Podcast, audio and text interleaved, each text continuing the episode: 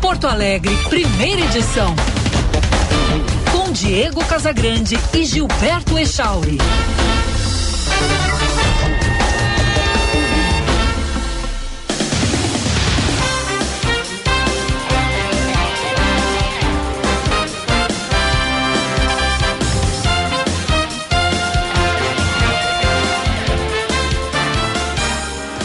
Nove horas 32 minutos, bom dia! Está no ar o Band News Porto Alegre, primeira edição. Eu sou o Diego Casagrande e junto com o Gilberto Echauri vou com você pela próxima uma hora, trazendo informação, trazendo análise e opinião aqui no FM 99,3, também pelo aplicativo Band Rádios. Você pode baixar para o seu smartphone para o seu tablet ou ainda no canal do YouTube Band RS, onde você encontra som e imagem desta transmissão. Canal do YouTube Band RS.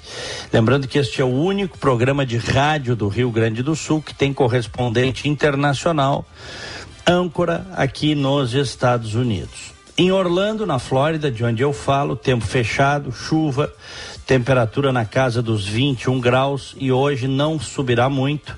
Temperatura vai chegar no máximo a 24, todos aguardando a tempestade tropical Nicole ou Nicole aí em português, com ventos eh, sustentados de mais de 100 km por hora em algumas regiões. Essa tempestade tropical Nicole está chegando à Flórida hoje. Echauri, bom dia. Bom dia, Diego Casagrande. Bom dia para os nossos ouvintes. 18 graus em Porto Alegre, céu nublado, já choveu hoje, já apareceu um pouquinho de sol e deve seguir assim, esse clima meio instável ao longo da quarta-feira. 23 graus é a máxima prevista para hoje. Abrimos o programa com as manchetes.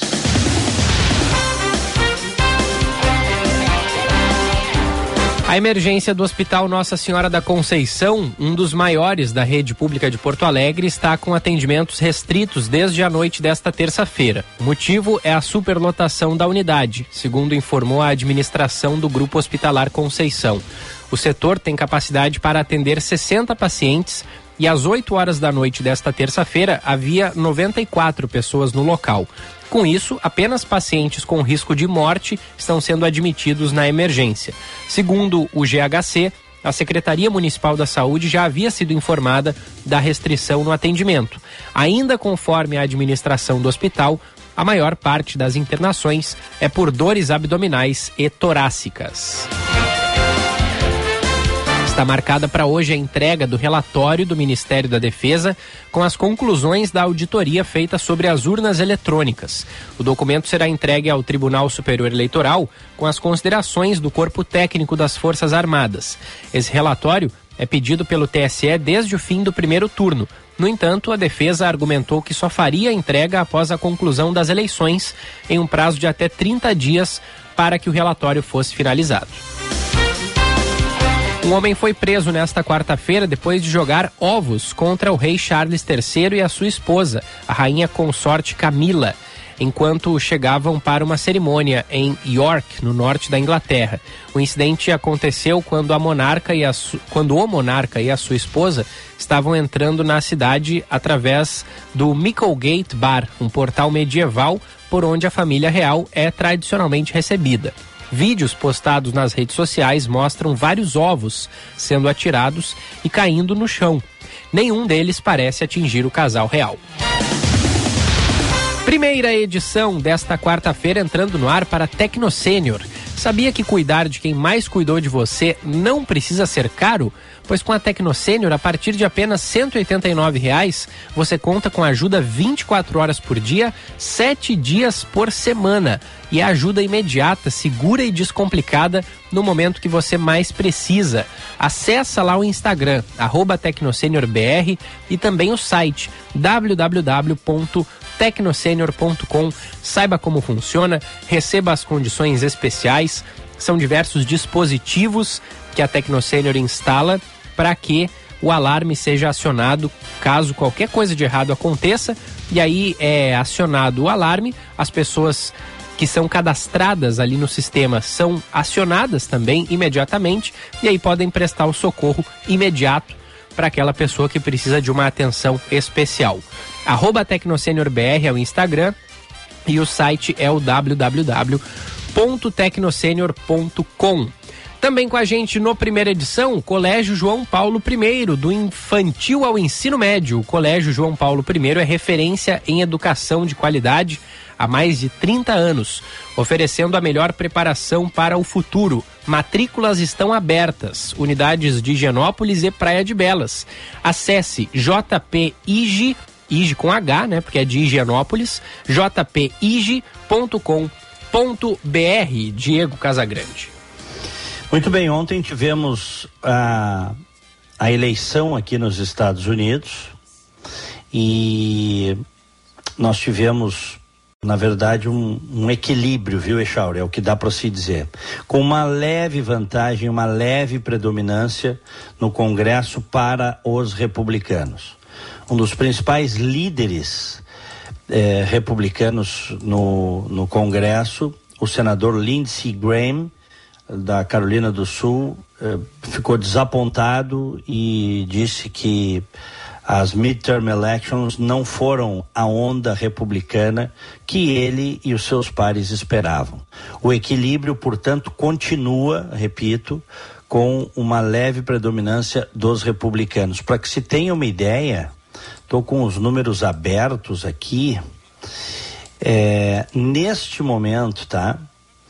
O Senado, que tem 100 representantes, dois por estado, 48 são democratas e 48 são republicanos. Caramba! Tá bom para ti? E aí eles estão aguardando ainda é, o resultado de algumas eleições em certos estados, onde a disputa está muito acirrada, pode até ter recontagem para ver quem vai efetivamente comandar o Senado, embora não será uma grande maioria. Mesma coisa, um pouquinho diferente, vamos dizer assim, na Câmara dos Deputados.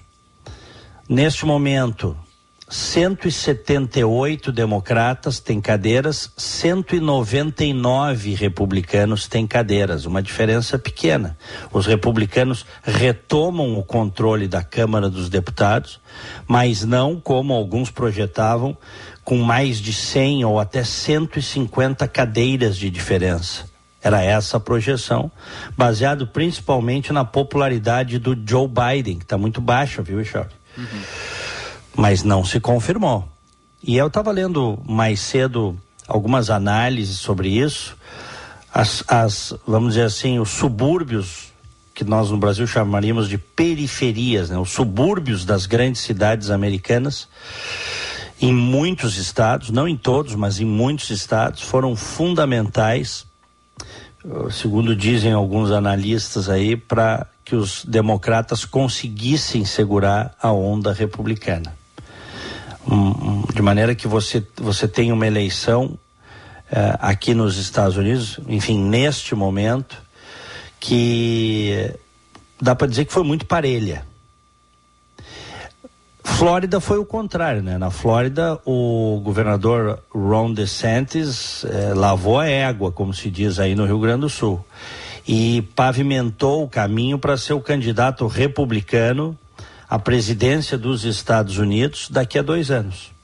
Ele agradeceu ao condado de Miami, né? Que votou em Sim, agradeceu. É, agradeceu, mas ele, ele ganhou o estado. Se você pegar o mapa da Flórida, Chauri, o estado virou vermelho. Uhum. Né? A Flórida não é mais considerada um. E vermelho aqui é republicano, tá? O azul é que é o democrata.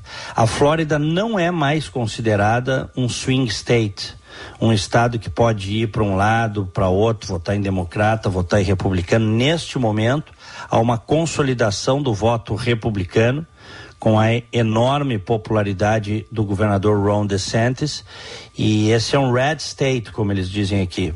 Flórida passou a ser um estado vermelho, um estado republicano. Uh, pegar o percentual certinho dele aqui. O Ron DeSantis com 99% dos votos uh, apurados ele fez 59,4%. É uma votação gigantesca. Contra 40% do Charlie Crist, democrata, que já foi governador, inclusive. O ex-governador da Flórida, Charlie Crist, que tentou voltar e foi batido. Praticamente é, seis de cada dez votos foram para o Ron DeSantis, que, repito, pavimenta com essa estrondosa votação o seu caminho para a Casa Branca em 2024. Quando eu digo o caminho, é porque tem que vencer os democratas. Né? O, o, o Biden, é, hoje ele está muito mal avaliado, mas você sabe que em política as coisas às vezes podem mudar. Está mal avaliado por uma série de coisas, inclusive por, uh, por uma, enfim, a economia, a gente sabe, a inflação, o americano médio se sentindo mais pobre mas é, ele também dando em alguns momentos sinais de certa senilidade, o que gera preocupação. Mas os democratas é, não estão mortos politicamente uhum. e mostraram isso na eleição de ontem. Tá, mas então dentro do Partido Republicano tu considera o Ron DeSantis um nome atualmente até mais forte do que o de Donald Trump? Parelho. Parelho. Parelho, é. É porque o, o, Trump, o Trump achava, ele apoiou vários candidatos que não conseguiram vencer. Por exemplo, na, deixa eu pegar aqui o da, te dar aqui o da, da Pensilvânia, é, porque ele, ele, ele apoiou e, e não conseguiu vencer. Em outras localidades também, tá? Mas vamos pegar o estado da Pensilvânia, ele abraçou o candidato Mehmet Oz, que acabou perdendo por uma pequena, não digo uma pequena, mas não foi uma grande diferença. Uhum. Foi 50,3% para John Fetterman, democrata, contra 47,3% do Mehmet Oz, super apoiado pelo Trump para ficar nesse exemplo assim. Houve lugares em que ele ganhou, esse aqui é um lugar que estão dando grande destaque, porque ele realmente abraçou e não levou, mas o fato é que a, o, o Trump não é, está longe de ser cada vez mais uma unanimidade dentro do Partido Republicano.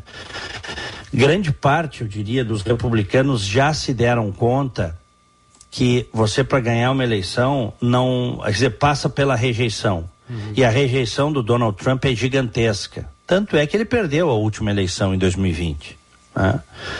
Perdeu nos votos totais e perdeu no colégio eleitoral. Então os republicanos vêm agora com grande possibilidade, até alegria, eu diria muitos dos republicanos, a possibilidade do DeSantis, o governador aqui da Flórida, que é um sujeito jovem, foi três vezes deputado federal, está sendo reeleito com uma estrondosa votação, 59,4% dos votos, a possibilidade de ele representar os republicanos, uma cara jovem, uma cara nova, um conservador, é, mas sem a enorme rejeição que o Trump tem uhum. nos Estados Unidos. Mas... Que a gente sabe que rejeição às vezes é um problema. Nós tivemos claro, recentemente claro. aí o, o, a eleição brasileira que foi um duelo de rejeições, né? uhum. Quem tinha é menor.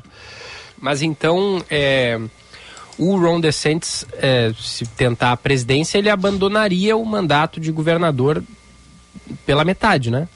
Abandonaria, é. sim. E isso não é mal visto aí? Não, não, não, não. Isso acontece. Uhum. É, o, o, o, os caras abandonam o mandato de governador, de senador, tal, para concorrer. Isso é muito comum. E, e Echauri, e é o seguinte, só que aqui nos Estados Unidos tem que passar pelas primárias. Um ano antes da, do processo eleitoral começam as primárias, em que os filiados dos dois partidos, republicano e democrata, vão às urnas, vão votar. Então o DeSantis, que é uma estrela em ascensão em nível nacional, ele terá de vencer essas primárias e ele terá de competir diretamente com o Donald Trump. Uhum. A não ser que o Trump desista. Pode acontecer? Pode, mas ele neste momento da... é improvável. E para ele participar das primárias, ele já teria que ter renunciado? Não, não, não? precisa. Não, não precisa. Sim, ele porque pode senão ele ia participar. ter um ano de, de governo só. É, é, ele pode continuar participando sendo o governador. É a mesma coisa que eu, aqui não precisa, o cara concorre à reeleição e não precisa se desincompatibilizar. O presidente americano usa toda a estrutura, né? muitos diriam que usa a máquina, não, ele usa a estrutura presidencial, ele precisa é, viajar, fazer campanha, fazer comício, ele faz estando na Casa Branca. O modelo americano é esse, né? Então, é, duas informações importantes, redu- é, é, é, traduzindo bem em miúdos aqui a eleição de ontem, aqui nos Estados Unidos. Republicanos venceram, mas não venceram de lavada, retomaram o controle da Câmara dos Deputados por uma pequena margem e podem retomar o controle do Senado, não sabemos ainda, tem quatro cadeiras a serem preenchidas, que são disputas bem acirradas. Eles podem eh, retomar o controle do Senado ou não, tá? Podem daqui a pouco ficar uma cadeira, cadeiras atrás. É, então esse é o primeiro ponto. Houve uma vitória republicana em nível nacional, mas não o que se esperava, muito aquém do que se esperava. Os democratas conseguiram segurar a chamada onda vermelha, a red wave.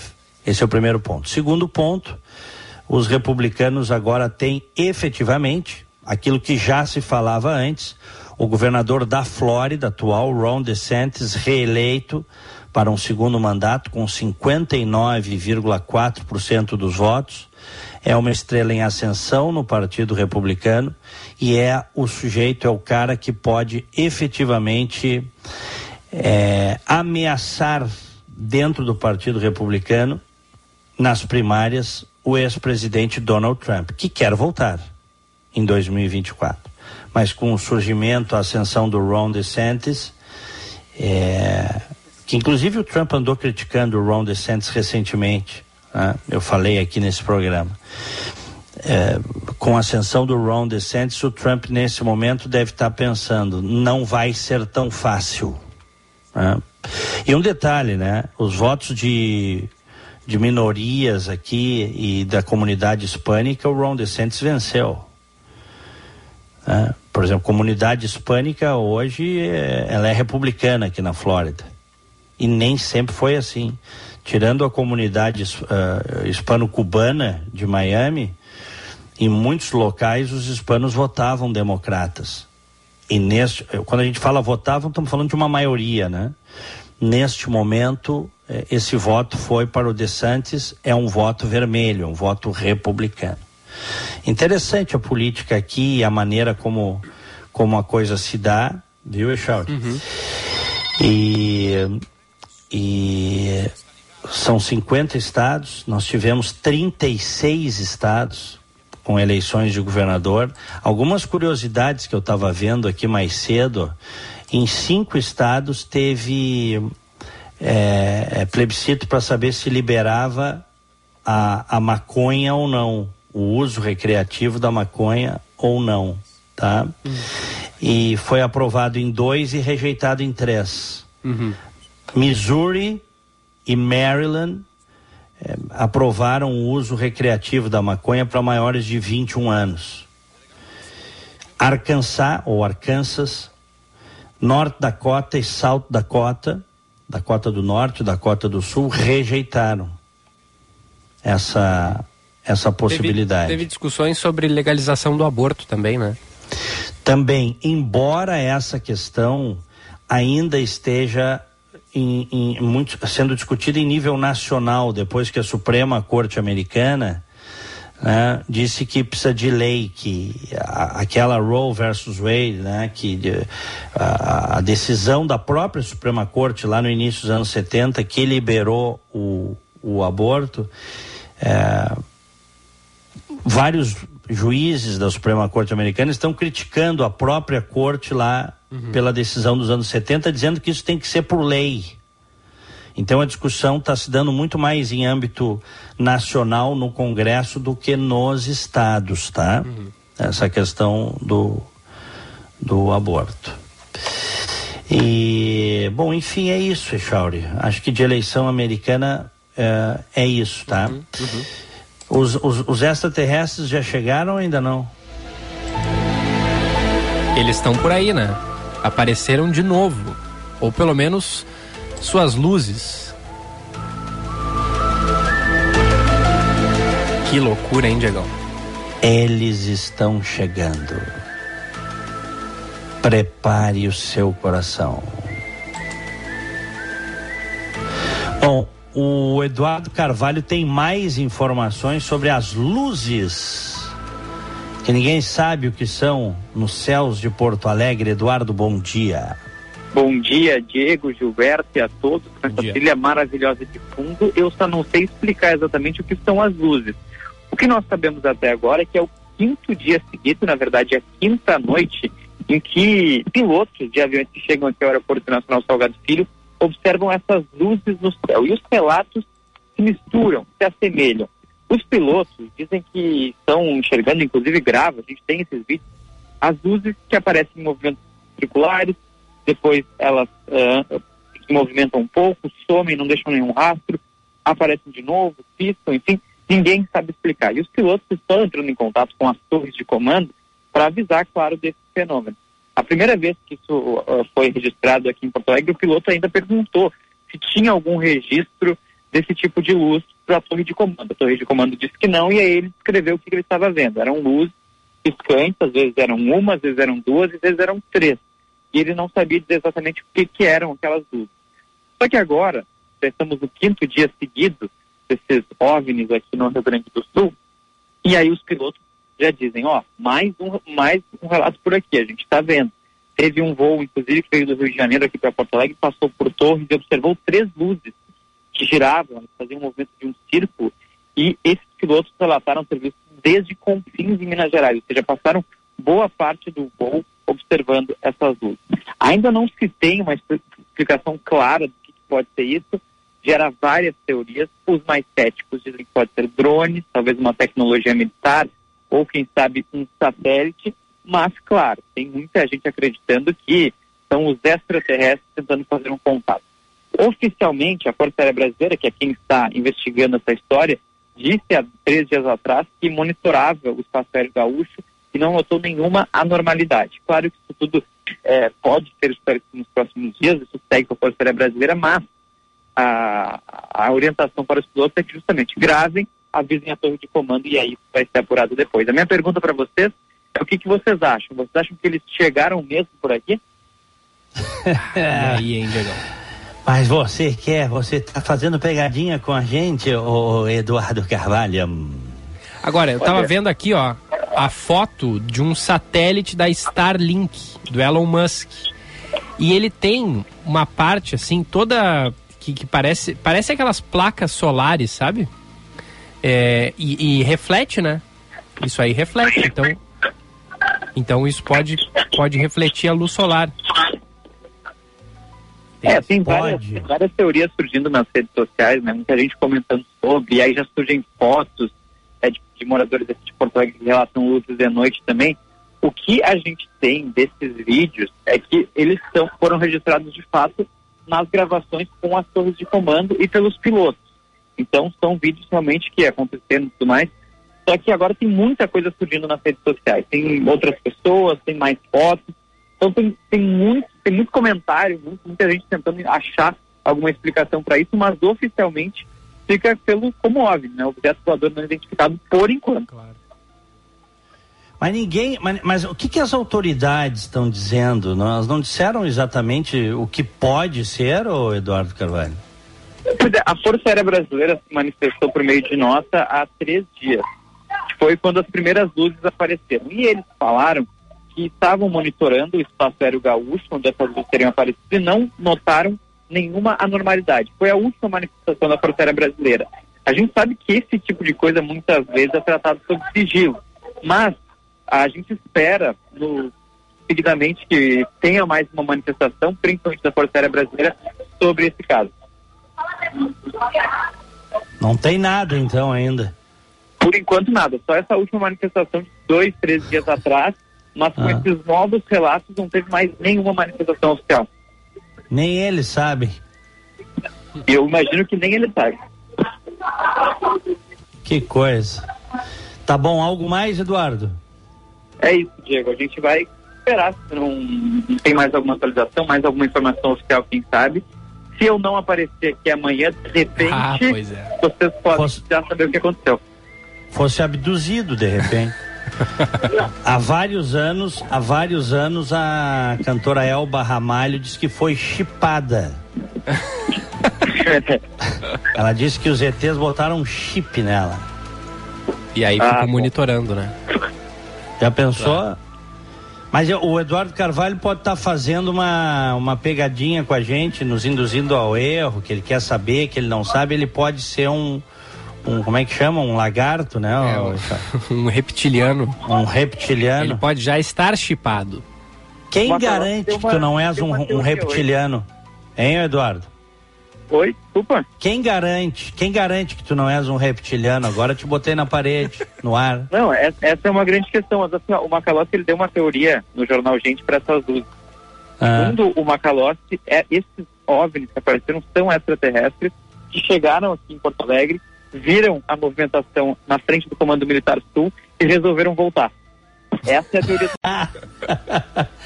é, é. Espetáculo.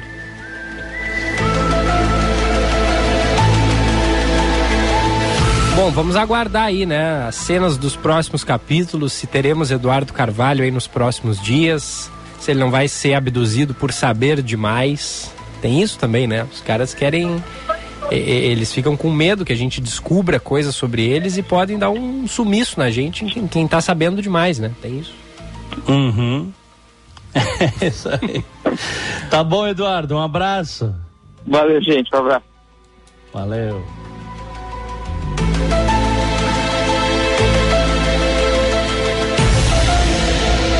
Que coisa, hein, Diego?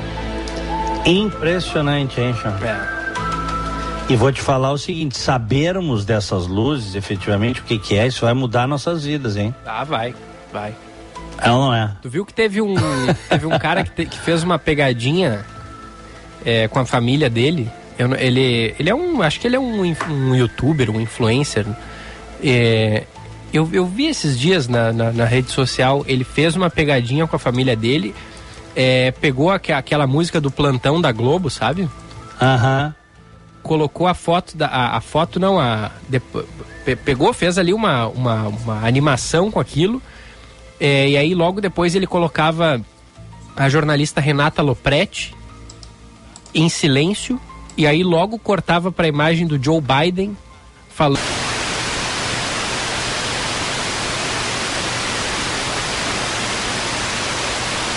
do ar a rádio daqui a Olha aí, ó, volta. viu? É. Olha aí. É. Não, e, e ela tá, tá, tá rolando uns cortes de energia e a gente já correu pro YouTube para não para não perder aqui o para não deixar o nosso ouvinte sem, sem o programa. Estamos só na internet? Sim, por, por enquanto sim. Vamos ver aqui. Não, voltou, voltou. Já voltamos, Diego. Voltamos? É.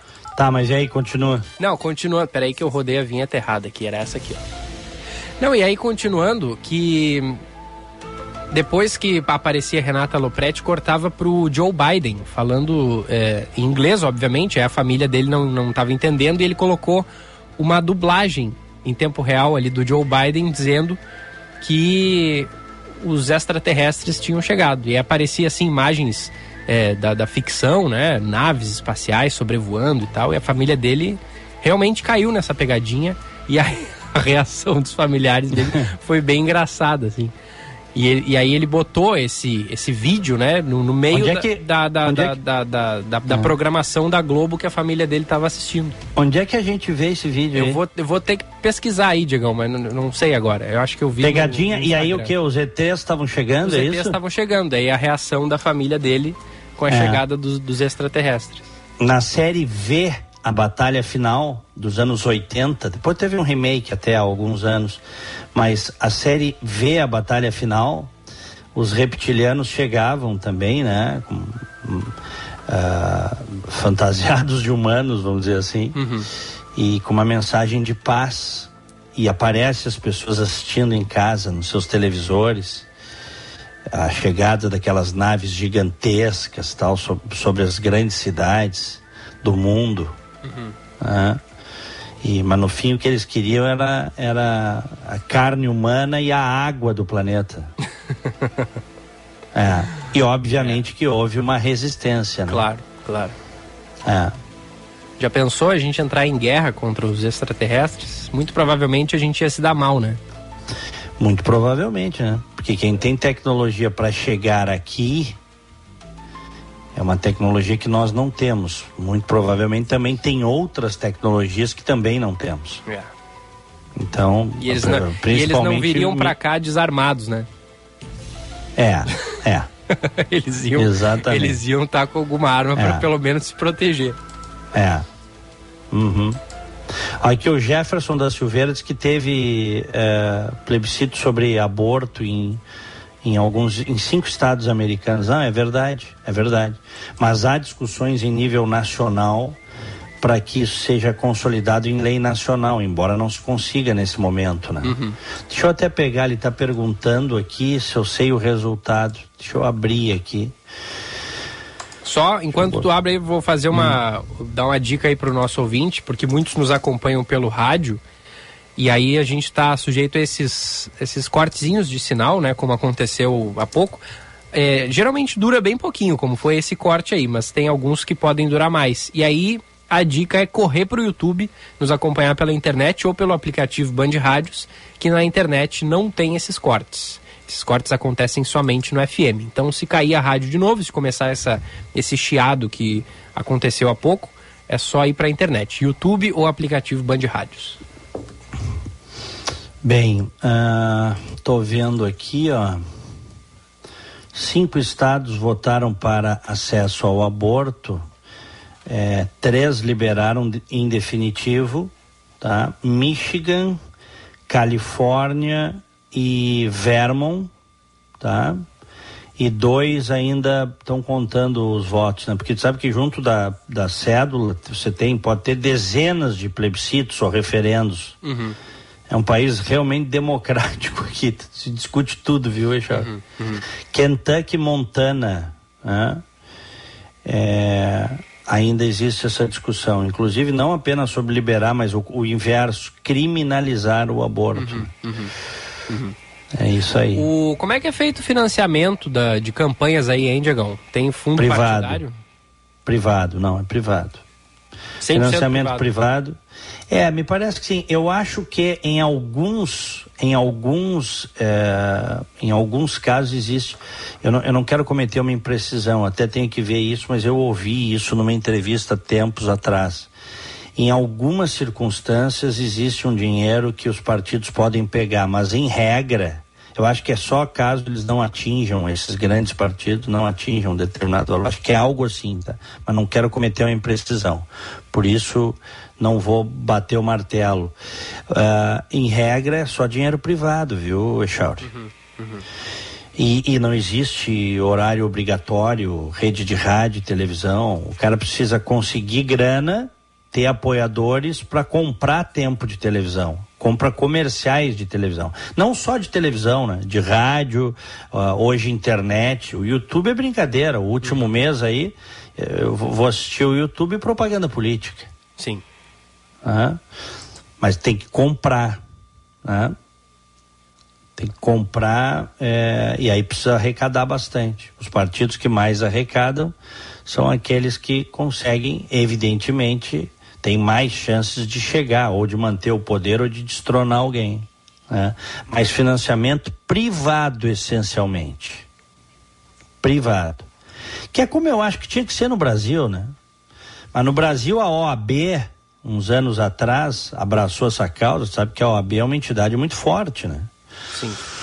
A OAB abraçou essa causa aí do, do, de ser contra o financiamento privado de campanha, abraçou o discurso do PT que dizia que era isso que gerava corrupção nas estatais, etc. e tal.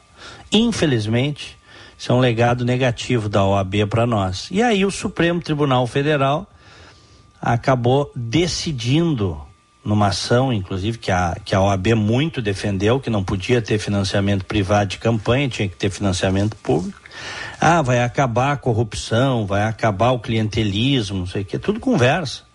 Aprovaram o fundo partidário, aprovaram o fundo eleitoral e ninguém duvida que a corrupção continua. E vai continuar, né?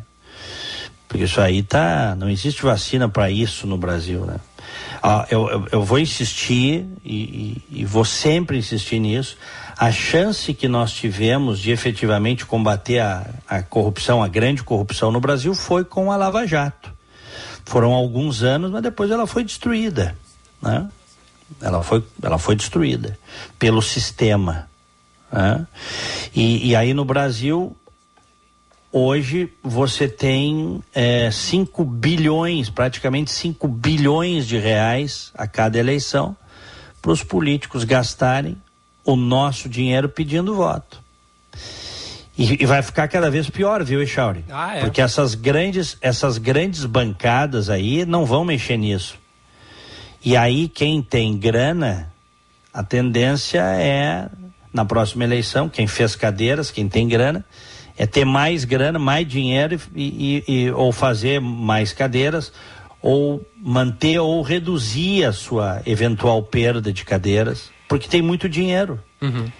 Muito dinheiro. Tu vê, os partidos que mais dinheiro vão ter nas próximas eleições, o PL e o PT. Pergunta se eles querem mudar. Não, claro que não. Aldemar da Costa Neto e a Glaze querem mudar esse sistema. Não, né? Óbvio que não. É. É. Então, é, o que, que fizeram lá atrás com apoio da OAB e, e, e, mas foi uma decisão do Supremo Tribunal Federal, né, que considerou ilegal o financiamento privado de campanha, da forma como estava. É. Eles jogaram a água suja do banho com a criança junto fora. Uhum, uhum. Porque não existe política, eleição sem dinheiro para fazer, concordas? Claro, claro. Então eles criaram um problema e aí que tem que financiar.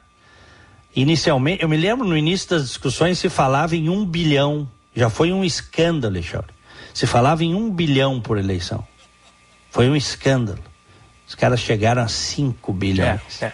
Vários temas polêmicos e que é, setores da sociedade reivindicam bastante, o, o, como esse, o Congresso tem o poder de, de, de, mudar, né? Mas não faz. Outro exemplo é, é a questão do, do, do, do, dos ministros do Supremo Tribunal Federal e, e, a possibilidade de impeachment, né? De alguns membros da corte. É, já houve, né? A possibilidade e, e que não avançou. E, e, até hoje, assim, por mais que, que isso não se discuta efetivamente, mas muitas pessoas pedem, se houver uma, uma, uma um, um, consenso entre os, os, membros do Congresso, os parlamentares, Senado e, e, e Câmara, de, de, de fato botar adiante alguma, algum projeto para que possa ser feito o impeachment de um ministro do Supremo Tribunal Federal, por exemplo, isso pode ir adiante, mas não, não acontece, né? A gente não vê o, o Congresso de, de fato é, é, mobilizado com isso, né? A gente vê a, a, a, setores da sociedade, mas o Congresso é quem pode é, tocar adiante uma pauta dessa e não faz, né? Não há nenhum interesse, é. zero interesse em tocar. Assim como há zero interesse do Congresso, pode ter um ou outro desgarrado lá em mexer na legislação anticorrupção para para endurecer. Pelo contrário, o que eles fizeram na última legislatura, nessa legislatura aí, liderada pelo Arthur Lira, foi afrouxar. Eles afrouxaram o combate à corrupção. É. Eles afro... Vou dar um exemplo, a lei da improbidade. Eles afrouxaram a lei da improbidade administrativa. Então, é, não. Olha, é difícil. É. Difícil, meu querido Gilberto uhum, Uhum. Ó, Diagão, botei ali no, no, no, no, nosso chat, no canal do YouTube, Band RS, para quem está nos acompanhando ali, o link dessa, dessa pegadinha que eu falei. É uma reportagem, na verdade, do portal OCP News sobre essa pegadinha é, que, que, que, o cara fez a família e os amigos acreditarem na, na chegada alienígena. Essa brincadeira foi feita pelo humorista e roteirista Guilherme Souza. E ele se puxou nessa essa pegadinha aí. E, e fez com que bem feitinha caísse. bem feitinha bem feitinha tá ali o link uhum. no nosso chat no canal do YouTube Band RS Perfeito. Agora 10 horas 12 minutos, aqui em Orlando, 21 graus. Tá com cara de que realmente a tempestade vai chegar, viu, Echauri? É, é. é, é, sabe quando tá, fecha tudo. Uhum. Ventania. É, começam umas rajadinhas, uhum. fracas ainda, umas rajadinhas de vento, mas é situação meio, meio estranha, assim, uhum. de que a tempestade vai chegar. Felizmente, por hora, vai chegar como tempestade, não como furacão, tá? Sim. Sim. É isso. Daqui a, a pouquinho Daqui a... Diga. Não, eu ia dizer só que aqui em Porto Alegre está fazendo 19 graus e também tá um, um, clima bem estranho, assim, muitas nuvens carregadas pairando sobre o céu da capital. Perfeito. Daqui a pouquinho tem o Jean Costa, o nosso repórter do Topete Dourado, porque tem um desvio aí na Secretaria do Esporte e Lazer do Rio Grande do Sul, ação da polícia, busca e apreensão. É, Teve gente presa, Echauri? É, foram 12 mandados de busca e apreensão. De busca e apreensão eu vi, mas teve isso, alguém preso isso. não? não? Não, até agora não. Não, não. Não, é. não tenho essa informação, Diego. Acho que não. O Gia vai confirmar uhum. pra gente, mas pelo que eu sei, até agora não. Perfeito. Bom, mas é importante ele trazer essas informações daqui a pouquinho. Antes, vamos a Brasília? Vamos nessa. Vamos à capital federal. Brasília, com a Karine Nogueira, vice-presidente eleito, Geraldo Alckmin anuncia três núcleos que irão trabalhar na transição de governo. O vice-presidente eleito Geraldo Alckmin anunciou nesta terça-feira três núcleos que vão trabalhar na equipe de transição de governo em anúncio no Centro Cultural Banco do Brasil em Brasília. Na economia, o grupo será formado pelos economistas André Lara Rezende, Guilherme Melo, Nelson Barbosa e Pércio Arida. As nomeações chamaram atenção por conta das visões diferentes dos economistas. Perguntado sobre isso, o coordenador geral do Gabinete de Transição disse que é importante ter perspectivas complementares sobre o tema. Não são visões, eu diria, opostas, são complementares. É importante você ter no grupo técnico uh, visões que se complementam, uh, que se somam.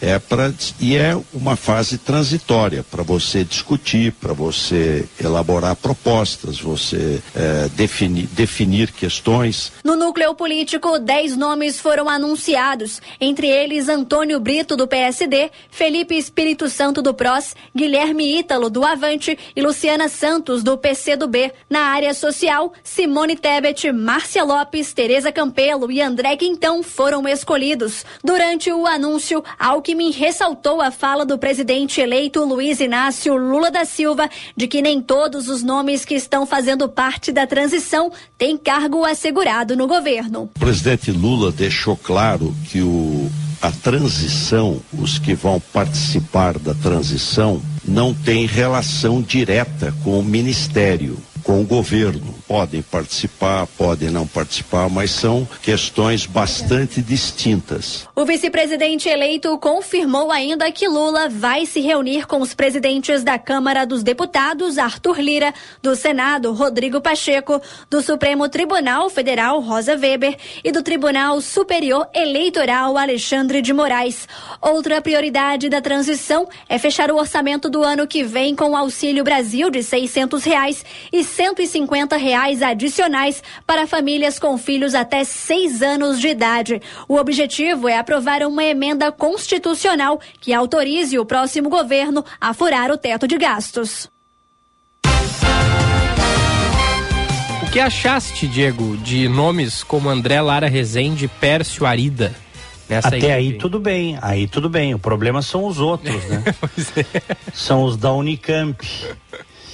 É, é, o PT que não brinque de controlar a economia, que vai ser expurgado rapidinho. É o que eu tenho dito aqui. Não só na economia, mas em outras áreas. Não radicalizem, porque o bicho vai pegar. Tá? Não, não, não inventa moda. Só faltou o Guido Mantega ali. Hein, Chó? Uhum. Nesse grupo. Claro que o conversa do, do Alckmin é são complementares, tá bom? complementares. Eu espero que a linha liberal predomine em relação aos, aos intervencionistas, aos estatistas. Uhum. Mas assim, é, sendo um governo do PT, não é mais impressionante é, é, esses liberais do que os intervencionistas? É, é uma leitura interessante essa tua. É. é uma leitura, vamos dizer assim, uma visão positiva. É ou não é? É, não, é que, assim, a gente já esperava, né? Que, que houvesse nomes como, por exemplo, esse da Unicamp que tu falou, o Guilherme Nelson. É, o, tem o Nelson, o Nelson uh, Barbosa, Barbosa, Guilherme é. Melo, é. É. é. Uhum. Assim, para mim não é nenhuma surpresa. Por mais que a gente eh, discorde, assim, eu, eu, já esperava mais ou menos isso. Agora, o que me surpreendeu foi, por exemplo, o Pércio Arida. É, mas inclusive, o Echauri, a gente pode fazer a leitura de que tem gente dizendo isso, tá? Eu não vou dizer que eu, eu acredito 100%, mas tem gente dizendo, e esse tipo de visão que eu vou trazer agora circula muito. De que o Lula precisa, já definiu que vai ter liberais no controle da economia, tá? Vai ter uma política ortodoxa no Ministério da Fazenda, mas que ele precisa manter os seus entretidos. Sabe como é que é? Claro, claro. É precisa dar ali um, um né, dar alguma coisa pro Bolos brincar. É, eu ouvi isso mesmo, tá? Porque se ele for na linha Guido Mantega, na linha intervencionismo, esse Nelson Barbosa foi ministro da Dilma, ministro da, ministro da Fazenda, ministro do Planejamento da Dilma. É, e tem uma visão absolutamente intervencionista da economia. Se esses caras predominarem no debate, na discussão e no, e no, no, no, no controle, vai ser ruim para o país. E o que a gente quer é que seja bom para o país. Né?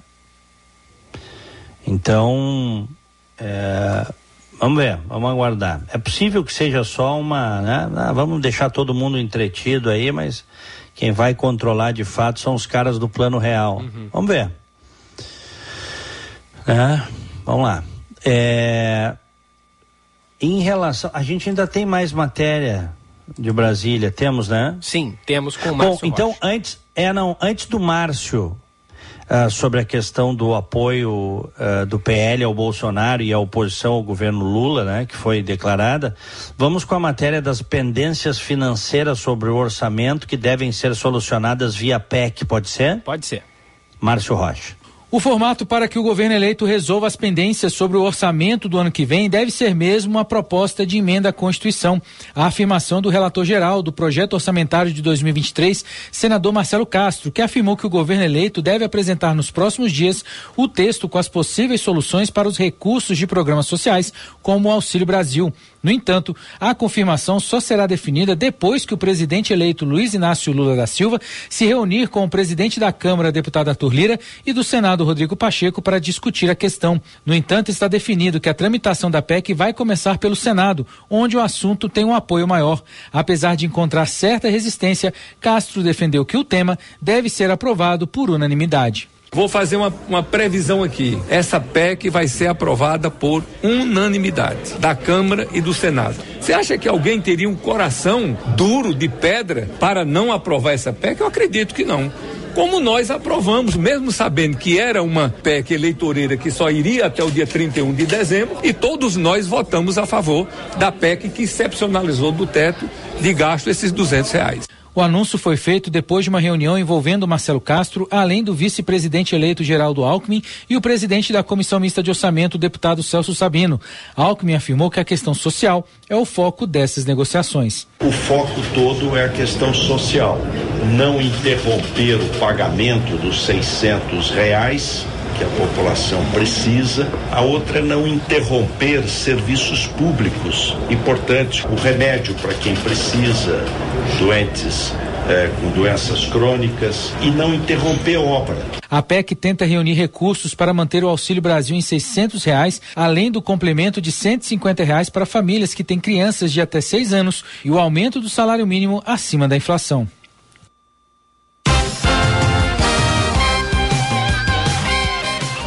Ainda na capital federal, Valdemar da Costa Neto confirma que PL fará oposição ao governo Lula. Márcio Rocha de novo. O Partido Liberal vai ser oposição ao governo eleito do presidente Luiz Inácio Lula da Silva e do vice-presidente Geraldo Alckmin, que venceram o pleito eleitoral no dia 30 de outubro. O anúncio foi feito pelo presidente da legenda Valdemar Costa Neto, em que foi confirmada a posição do PL contra o Partido dos Trabalhadores, que vai assumir o Palácio do Planalto em janeiro.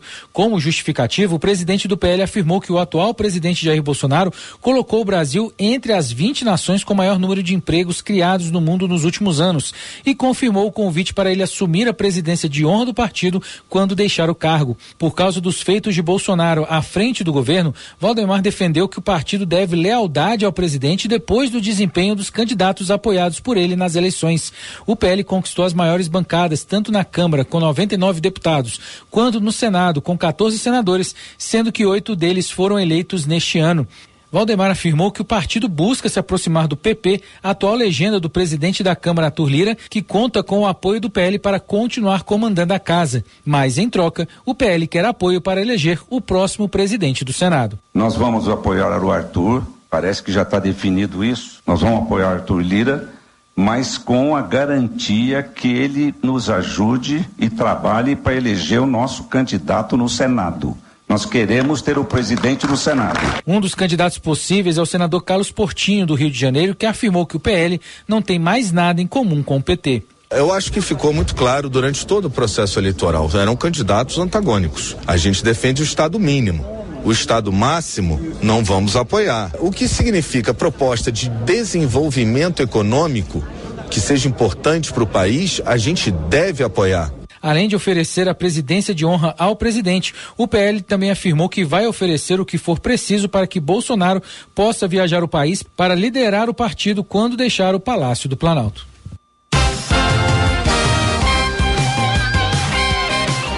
Tá aí. Bom, olha, o, o Lula ensaiou uma aproximação, né, uma tentativa PT ensaiou uma, uma tentativa de trazer de volta o seu parceiro de bravas lutas, o PL, do Valdemar da Costa Neto.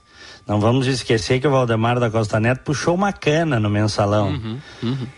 Foi preso, né? cumpriu pena, por na época vendeu o seu partido para o PT. Porque ele é um negociante, ele é um businessman. Mas agora ele parece estar firme no apoio a Jair Bolsonaro, inclusive convidou para ser presidente de honra, e diz que vai fazer oposição. Como será essa oposição? Está dizendo aí que vai ser uma oposição firme e tal. Acredito muito mais na postura independente de muitos dos deputados eleitos pelo PL do que propriamente da liderança do Valdemar da Costa Neto, viu? Uhum. Eu não compro um carro usado desse Valdemar da Costa Neto. viu, Richard? É. Assim como não compro da Glaze também, para uhum. tu ver como nós estamos bem, né? Uhum. É. É. É isso aí. Bom, são 10 horas 25 minutos. O nosso WhatsApp: 998730993, código de área 51. Fazemos um break? Pode ser. Já voltamos. Band News FM, temperatura. Oferecimento Cindy Lojas Porto Alegre. Inspiração para transformar o varejo. 19 graus 7 décimos. Ainda não tem plano de saúde? Ou quer fazer um upgrade para a Unimed? Então essa é a hora. Começou a Black Week Unimed Porto Alegre. Aproveite os 30% de desconto com plano a partir de R$ reais nos três primeiros meses. Acesse unimedpoa.com.br. Consulte as condições e contrate. Traga sua empresa ou família para a Unimed. Cuidar de você. Esse é o plano.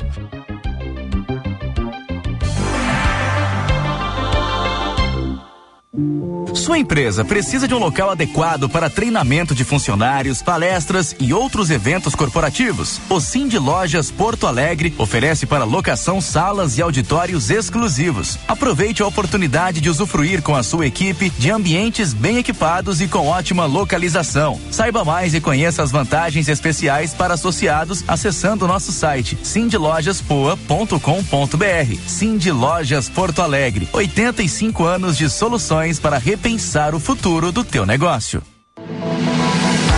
Transforme o seu futuro com a FMP. Estude na única faculdade privada de Direito de Porto Alegre a receber o selo OAB Recomenda três vezes consecutivas. Direito é na FMP. Vestibular em 22 de novembro. Inscrições abertas no site fmp.edu.br. FMP. Direito por excelência. Direito para a vida. Agende-se. Evento presencial, dia 9 de novembro, das 12 horas às 14 horas. O Tá na Mesa será com os prefeitos de Frederico Westphalen, José Alberto Panosso, Campo Bom, Luciano Orsi, Santiago, Tiago Lacerda, Novo Hamburgo, Fátima Daut, Panambi, Daniel Rina, Farroupilha, Fabiano Feltrin, Rio Grande, Fábio Branco.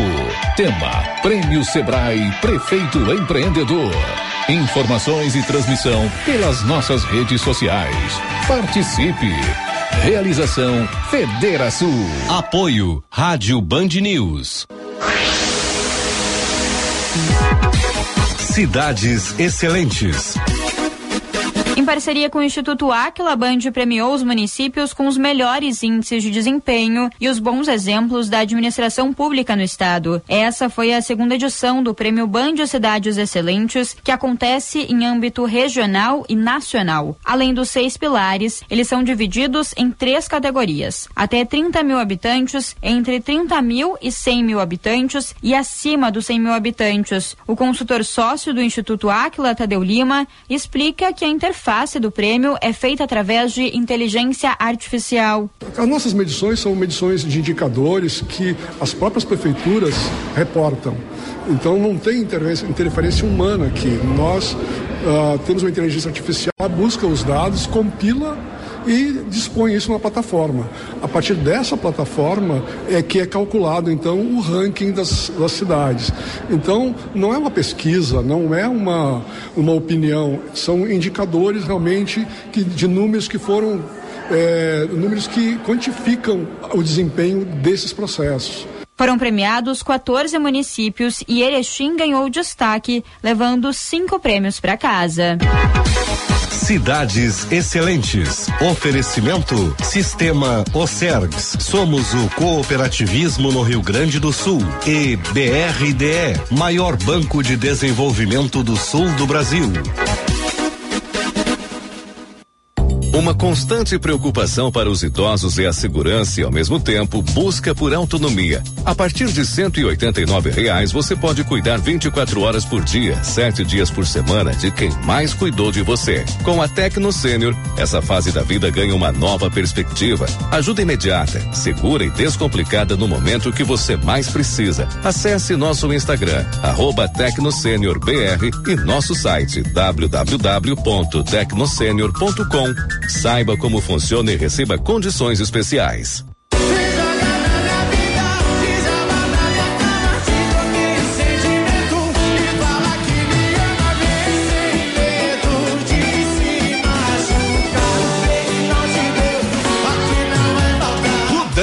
Rafael, a nova promessa da música sertaneja.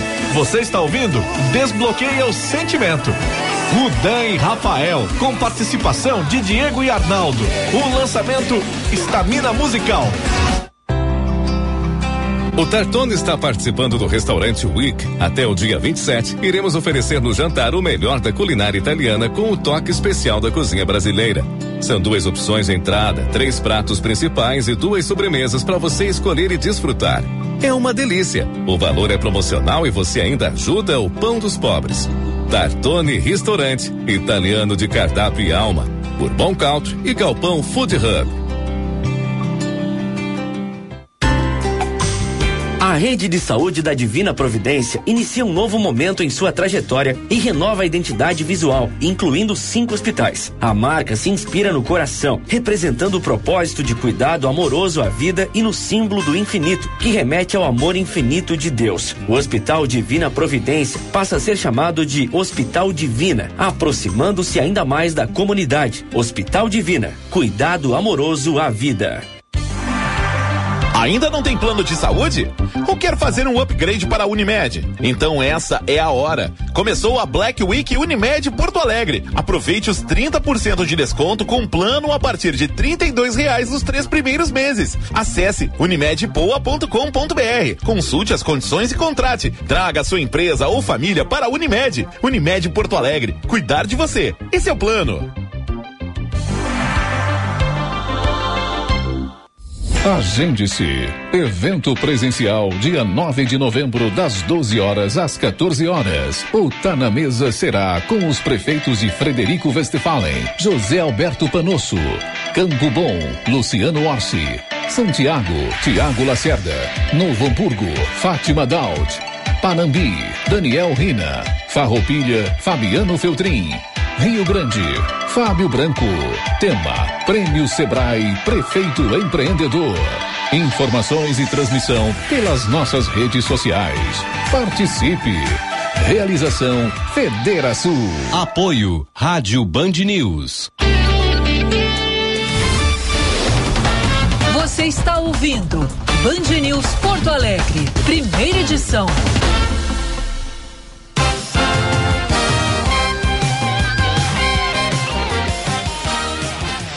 10 e 33 estamos de volta no FM 99,3, também pelo aplicativo Band Rádios para smartphones, tablets, ou ainda no canal do YouTube Band RS, onde você encontra som e imagem. Nesse ponta a ponta, Brasil, Estados Unidos, aqui em Orlando, 21 graus. Em Porto Alegre, 20 graus. Mercado financeiro. Dólar comercial operando em alta de 0,6%, compra e venda dezessete centavos. Dólar turismo alta de 1,18%, compra 5,22, venda 5,40. Euro comercial alta de 0,23%, compra e venda 5,19. Euro turismo alta de 0,84% compra 5,25, venda 5,43. E a Bolsa de Valores de São Paulo em queda de 0,72%, 115.327 pontos. Muito bem, em seguida tem uma rodada com os nossos queridos e prezados ouvintes pelo WhatsApp. 998730993, código de área é o 51. Tá aí o Jean Costa? Tá aqui do meu lado, homem. Senhor doutor professor Jean Costa, bom dia. Bom dia, Diego Casagrande, bom dia, Gilberto Teixeira, bom, bom dia. a todos que nos acompanham. E falando em acompanham, eu estou monitorando uma operação policial que está em andamento e que envolve uma fraude, olha, considerada preocupante em relação à Secretaria Estadual do Esporte e Lazer do Rio Grande do Sul. Acompanhou alguns detalhes hoje mais cedo, Diegão? Já tem ideia de qual é o valor? Pois é, alguns milhõeszinhos aí, alguns né? Alguns bons milhões. Essa operação da Polícia Civil desencadeada pelo DEIC contra suspeitos de terem desviado pelo menos 8 milhões e meio de reais bah. de recursos para projetos mantidos pelo programa Pro Esporte RS da Secretaria do Esporte e Lazer aqui do Rio Grande do Sul, cumpridos 12 mandados de busca e apreensão em Caxias do Sul e em Porto Alegre.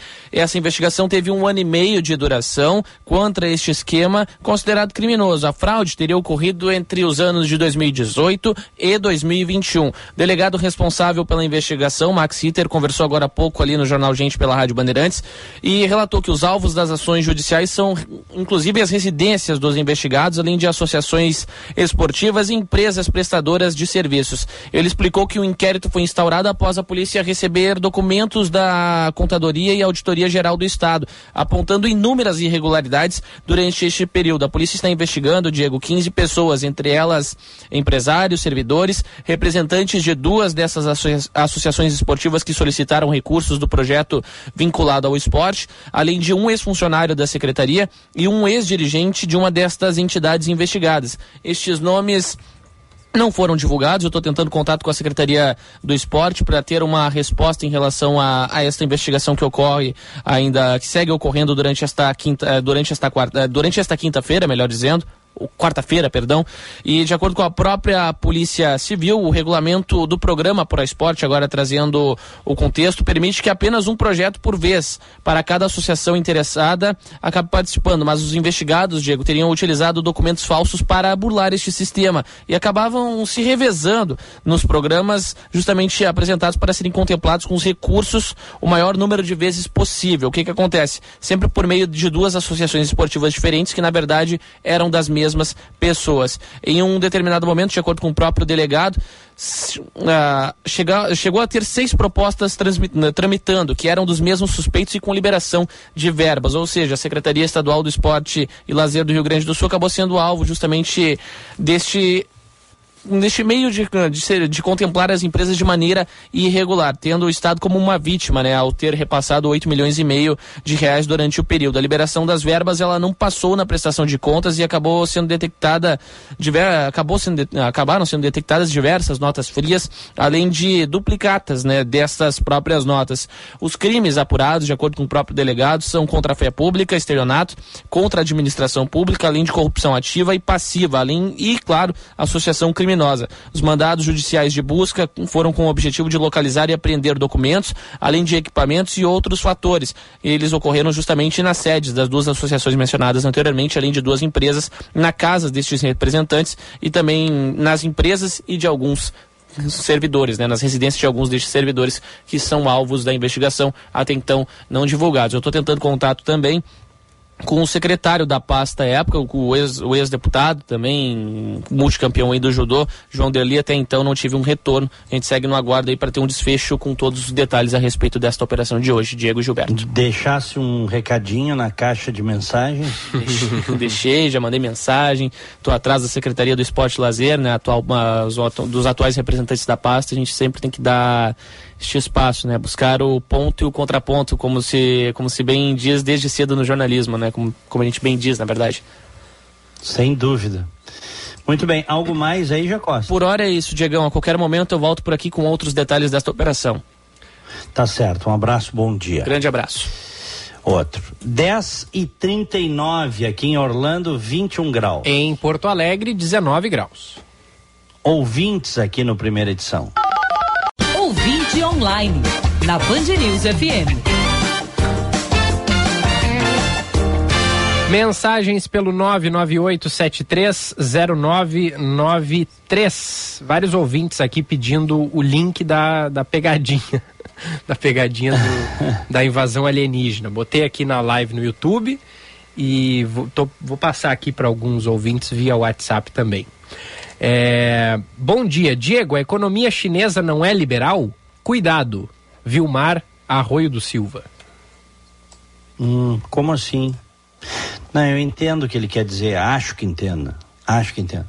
A China adotou políticas de corte liberal, mas não sendo o país um país liberal, ainda tem muito controle do Estado sobre a economia na China. É, as empresas para se estabelecerem lá têm que ter uh, o governo como sócio, grandes empresas, coisas dessa natureza. Agora tu vê que uma liberalizada na economia já fez a China ser o que é, né? Uhum, uhum. Ah, tu imagina se fosse liberal mesmo, de é. verdade. Liberal raiz. É, liberal raiz.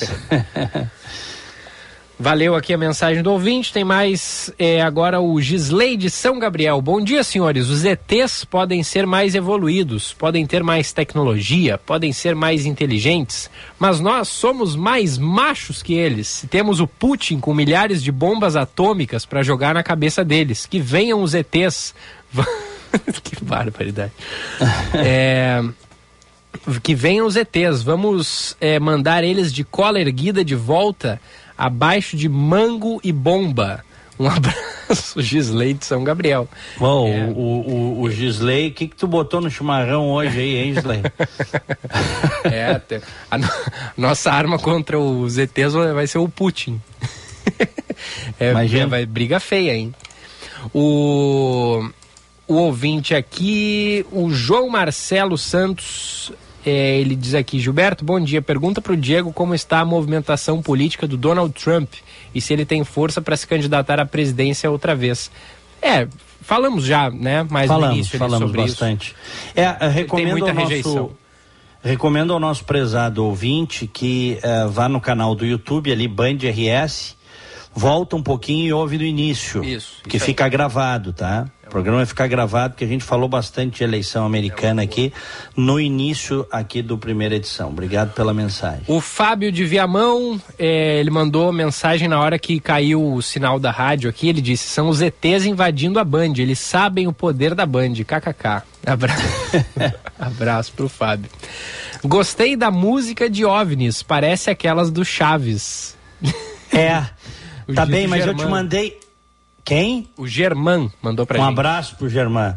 Aqui, ó, mas eu te mandei outra música de ET aí pra tu rodar. Até porque essa que a gente rodou aí era do Oráculo de Petrópolis, né? Só que ele nunca mais deu as caras. Então, É, na Série B, o Grêmio na Série B, ele, ele foi abduzido, o oráculo. Vamos ver se na Série A de volta agora o Oráculo reaparece. Exatamente.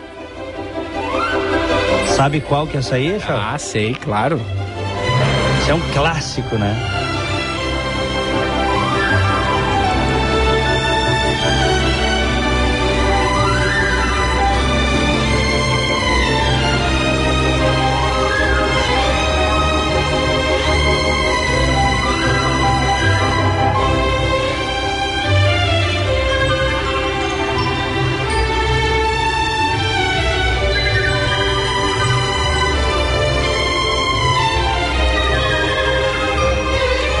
O filme ET. Já faz aí um, que, uns 30 anos desse filme, né, Diegão? Mais. Mais. Quase, é, quase 40. É mesmo? Aham. É, o Deixa tempo eu ver passa. de quando é. É, exatamente, 40 anos. Olha aí. De 1982. Uhum. Grande sucesso, hein? Bah, eu vi no Cine Astor com a minha mãe. Minha mãe me levou pra ver no Astor, eu tinha 10 anos. É, é, não é da minha época, né? Eu nasci nos anos 90, mas no início ali dos anos 90, metade, ainda se falava bastante sobre esse filme, né? Passava na TV e tal. Muito. Ah, surgiu a muito. série do Alf, o E Teimoso. Deve, ser, deve ter sido inspirado nesse ET aí, não? Certamente. Eles É. eram até meio parecidos. Mas sabe que o ET, o, o filme ET é do Steven Spielberg, né? A direção é dele. Ele antes já tinha feito um grande sucesso com os contatos imediatos de terceiro grau. Esse aí já assistisse ou não? Não, não, esse não assisti não. É, tem que assistir, porque esse, esse é um filme que até acho que ganhou Oscar, se não ganhou, concorreu. O Spielberg ali estava né, em ascensão e ele entendeu que esse tipo de filme eh, tinha um apelo popular muito grande. É, os extraterrestres. Então, a- assiste, Shauri, é um clássico, Contatos Imediatos de Terceiro Grau. Boa, boa. Do Spielberg. Depois ele fez o Contatos é dos anos 70, ali do final dos anos 70, e aí depois ele. É de 77, tô vendo aqui, ó. Aí depois, cinco anos depois, ele fez o ET. Uhum. E.T. Phone Home. Ó, vamos seguir com as mensagens aqui, ó. O Gil Ney, nosso querido ouvinte assíduo lá de São Lourenço do Sul. Bom dia, cabeças pensantes do nosso Rio Grande. Muito bom poder acompanhá-los pelo YouTube. Mesmo que eu atrase para entrar na live, posso acompanhar o conteúdo desde o início. É isso, né? Quem perde o início do programa, entra lá na live, pode assistir o programa desde o início, Pode. pausar, voltar, avançar e assim por diante, para não É perder que nem o, nada. é que nem o, o- que nem o Silvio Santos nos anos 80 com o cinema em casa. Bem, se você não assistir na sessão das nove, nós vamos reprisar o filme às onze. Mas se você ainda estiver na Globo e não puder assistir, nós vamos botar entre um e outro o Pica-Pau e a Pantera Cor-de-Rosa e depois reprisamos de novo a uma da manhã para você não perder o filme. Silvio Santos é mestre, né? Teve uma época que o programa do Ratinho só começava depois que terminava a novela das nove na Globo. e o Ratinho. É, não, o cara- O Ratinho o dizia: cara- Ó, a gente tava esperando terminar a novela, mas hoje a novela foi até sei lá que horas e a gente teve que começar depois. É. Espetáculo. é, é- é a busca pelo, pelo segundo lugar, né? Viu que, a, que o primeiro lugar ia ser difícil de alcançar, foi lá e mirou o segundo lugar. É que nem o Inter no Brasileirão. Viu que o, o Palmeiras estava inalcançável e aí trabalhou para ser o vice-campeão. Não, e, e, sendo franco, tu achaste que o Inter podia ser campeão, de fato? Teve um momento, um, um, breve momento da competição que eu, que eu nutri uma esperança. Só que uhum. o Palmeiras é um time muito qualificado, né? Assim como o Flamengo, que foram um dos grandes campeões desse ano. É, eu acho que o Inter deu a falta de sorte de o Palmeiras estar 100% focado no Campeonato Brasileiro, já que foi eliminado é, precocemente né, na Libertadores e na Copa do Brasil. Não tão precocemente, acho que foi na semifinal, mas é que as fases da competição tinham muito tempo entre elas, né? Então acho que a, quando o Palmeiras foi eliminado, ainda tinha muito campeonato brasileiro pela frente, eles puderam focar bastante. Mas o Inter, o Inter chegou ontem aos 70 pontos. O Palmeiras hoje tem 78. Ou seja, é, é, é o indício assim de que que o time vai ser competitivo no ano que vem. É, essa é a, é a esperança atual do, do torcedor colorado. Impressionante a campanha do Internacional, hein? É. E que começou mal o Campeonato Brasileiro com o Medina, né, de treinador. Sim, se falava até em rebaixamento. É, né? é, é, é. Lembro bem. Vamos lá. Diz a lenda que o filme Contatos Imediatos é baseado em fatos reais. Realmente aconteceu aquele contato. Manda pra gente aqui o Magno. É verdade, Diego? Hum. Tem essa informação? Eu não sei se um, um fato específico, né? Mas baseado em vários relatos similares de contatos tal. É bem bacana o filme, com, com o Richard Dreyfuss. Tá velho, Richard Dreyfuss. Tá o tempo passa, velho. Uhum. É. Uhum. Que fez um outro filme também maravilhoso de Quem é a Vida Final. Já, já viste esse filme? Não assisti também, Diego. É, esse filme, filme tem que ver tá grande. É, esse filme, o de Quem é a Vida Final, com Richard Dreyfuss, é é um, é um filme triste. Eu tenho uma história pessoal. É mesmo? Sobre, sobre esse filme. É, vou te, vou te, vou te explicar porquê. De quem é, é a vida final? É um filme de 1981 sobre um sujeito que fica tetraplégico. Tá? Ele é um escultor e ele sofre um acidente e fica tetraplégico. Aí ele entra em depressão, ele, ele, ele depende dos outros, ele ele basicamente só mexe a boca e a cabeça e respira, entendeu, Chapa? Uhum. E ele entra na justiça para pedir a eutanásia. Para morrer. E o filme é todo sobre isso até o final. Não vou contar. Quem não viu, assista. Hoje no streaming dá para assistir qualquer coisa, né? Uhum, uhum. Bota aí de quem é a vida final. E a, a história pessoal que eu tenho é que eu me lembro, eu tinha acho que uns 10 anos de idade, eu estava lá na fazenda com o pai. E esse filme passou na Globo no, no, no, no sábado à noite. Era o, os filmes passavam assim, era o grande momento. Acho que era Super Cine, tá? Sábado à noite era o Super Cine. Era o Super Cine. E aí a, passaram a semana inteira chamando esse filme, né? Chamando, chamando. E, e eu sempre, quando eu estava na fazenda nos finais de semana, eu ficava assistindo o Super Cine com o pai. Uhum. Eu ficava deitado no sofá, o pai na poltrona dele, a gente ficava assistindo. E quando esse filme começou, cara, o meu pai deu boa noite e foi dormir. Ele não quis assistir o filme. Uhum. Por se identificar, né? Claro, claro. Com a história. Até me emociono, né? Falando é, isso. É. Me emociono é. porque. Já contou aqui, ele, ele sofreu um acidente quando jovem, né? E aí Isso, quando ele tinha 16 ele anos. Ele quebrou que... o pescoço, né, Diegão? Quebrou o pescoço. Que loucura, porque é, olha, as pessoas ele esmigalhou quando, quando quebram ele... o pescoço, né, geralmente é, é, um ferimento fatal. É, normalmente é, o sujeito fica tetraplégico e e depois morre, né? Ele quebrou a C5, que é uma vértebra do pescoço, ele esmigalhou essa vértebra, Chauri e teve uma secção de medula e ficou tetraplégico durante um período. É, isso aí, é, ele, ele, isso foi nos anos 50, né? E ele submeteu, a, na época, cirurgias experimentais. Uhum. Botaram uma platina no pescoço dele para deixar o pescoço duro. Não existiam as imagens que existem hoje tal. E, mas ele foi dado assim, só ele tem pouco tempo de vida. O médico que salvou ele, que deu o primeiro atendimento, deixa claro na carta manuscrita de que aquele jovem teria pouco a ser feito, né? É, foi aqueles casos que um milagre, né? Uhum. O, o, pai disse que ele começa depois da, da né, ele passou por cirurgias, muitas dores a vida inteira, né? Porque ele ficou com sequela, ele caminhou, mas nunca mais levantou os braços e nunca mais virou a cabeça para o lado, não conseguia, a cabeça ficou dura, né? O pescoço duro. Ele fazia o movimento vertical, mas não conseguia virar para os lados. E uma vez a gente estava falando sobre dor e o pai disse: é, Eu sei tudo sobre dor, eu passei a minha vida inteira tendo dor. Eu sou expert em dor, meu filho. O pai disse para mim.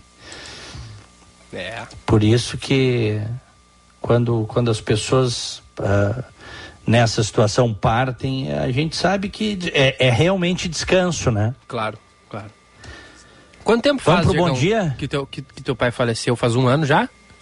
Faz um ano, fez um ano agora, dia 26 de outubro. É, é. Eu lembro que É. tu, tu veio pra cá, né? O velório. É, exatamente. É. Tava doentinho já, foi efetivamente descansou. Como Uhum. muitos que estão nos ouvindo aí sabem que a despedida dos seus amados é isso, né? Uhum, uhum. Vamos pro bom dia? Bom dia! No Band News Porto Alegre, primeira edição. Oferecimento Cuide de quem sempre cuidou de você. Acesse www.tecnosenior.com e saiba mais.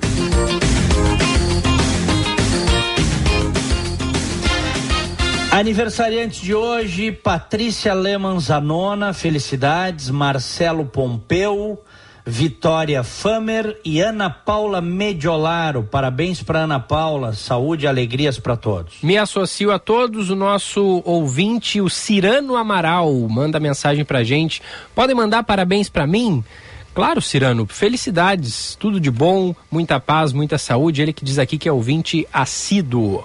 Parabéns. Também de aniversário hoje, a Ereni Terezinha Toledo Correia, lá em Balneário Camboriú. Parabéns. O Marcelo Drago está de aniversário também e a Raíssa Nunes. Felicidades. Grande abraço, Echauri. Abração, Diego. Até amanhã. Tudo de bom. Até amanhã, tenham todos um excelente dia. Fiquem com Deus. Tchau. E logo mais às 11 tem Felipe Vieira com o Band News Porto Alegre, segunda edição. Ainda não tem plano de saúde?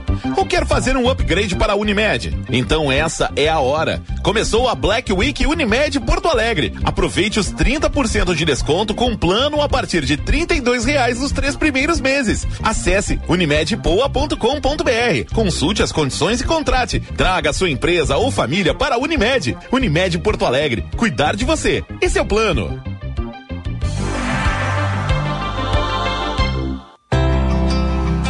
O Tartone está participando do restaurante Week. Até o dia 27, iremos oferecer no jantar o melhor da culinária italiana com o toque especial da cozinha brasileira.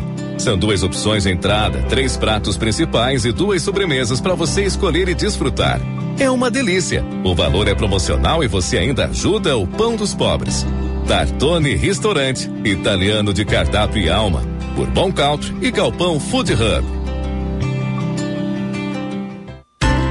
A agilidade do socorro em casos graves ou críticos é decisiva para salvar vidas. O atendimento na emergência do Hospital Divina é o mais rápido de Porto Alegre.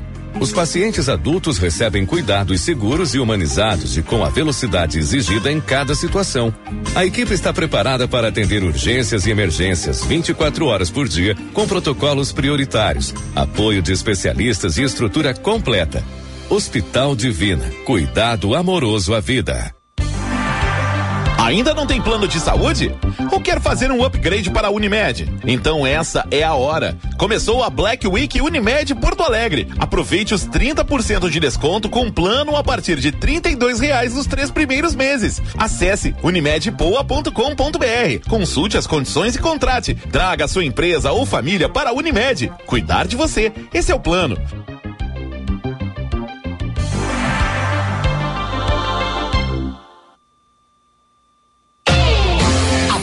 Notícia do dia. Oferecimento Unimed Porto Alegre. Cuidar de você. Esse é o plano.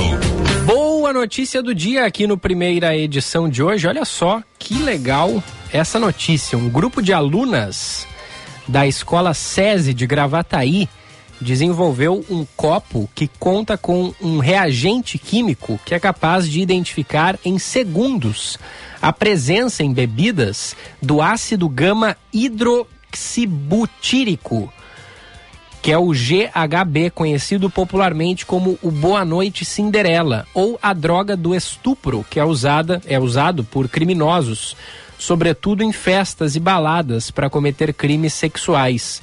O item foi criado pelas estudantes Nathalie Souza, de 16 anos, Giovana Freitas, Giovana Moraes e Nicole Marques, de 17 anos, que dizem ter se preocupado com a quantidade de casos de violência contra a mulher com o uso da substância que estavam sendo veiculados na mídia.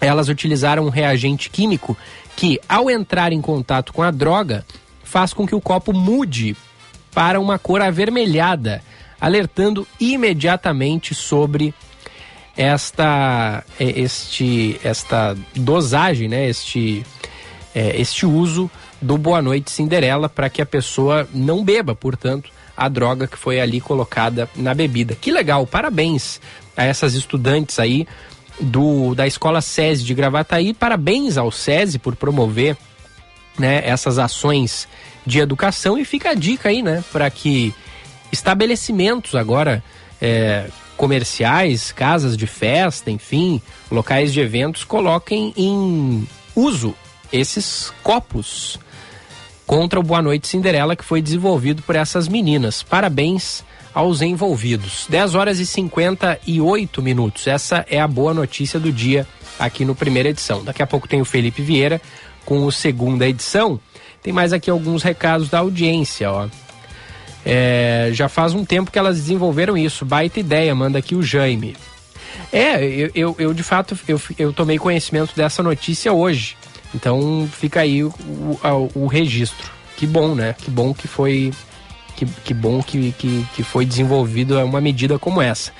É, esse tempo nublado com chuviscos e nuvens passando só vai terminar quando os OVNIs concluírem a sua missão. É camuflagem. Manda aqui pra gente o Gabriel. Abraços. É, tem mais ouvintes que participam. Everton, Guedes e Bolsonaro fizeram um escambau na economia e ninguém falou nada, até aplaudiram. E o rombo de 400 bilhões de reais está aí. Tem também o Léo Fagundes dizendo pra gente pesquisar por piloto Haroldo Westendorf, que em 1996 viu um objeto em cima da Lagoa dos Patos, no aeroporto de Pelotas. Abraços do Léo Fagundes. E tem também aqui a mensagem do nosso do Josh Bittencourt do Trânsito, que mandou aqui pra gente, ó, que ele gravou ontem um vídeo da janela do quarto é, sobre, dessas luzes aí. Ele diz, ó, não era um avião, ficou parado no mesmo ponto por muito tempo. Ele me mandou aqui o vídeo, é impressionante. É um, um, pontinho de luz que fica lá parado, depois some, dá uma enfraquecida na luz, volta a aparecer de novo. Mistérios aqui no céu da capital, no céu do Rio Grande do Sul. São 11 horas da manhã, o primeira edição vai ficando por aqui, num oferecimento da Tecno Sênior. Com a Tecno Sênior, cuidar de quem você mais ama todos os dias da semana, 24 horas por dia é realidade. Planos a partir de 189 reais. Acesse o site www.tecnosenior.com e também o perfil no Instagram, o arroba. Também com a gente o Colégio João Paulo I, do infantil ao ensino médio. Colégio João Paulo I, referência em educação de qualidade há mais de 30 anos, oferecendo a melhor preparação para o futuro.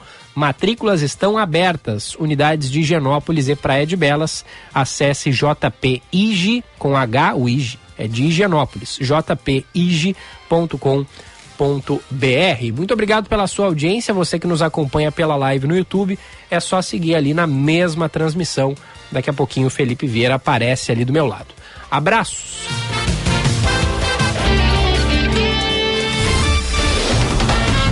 Você ouviu Band News Porto Alegre, primeira edição.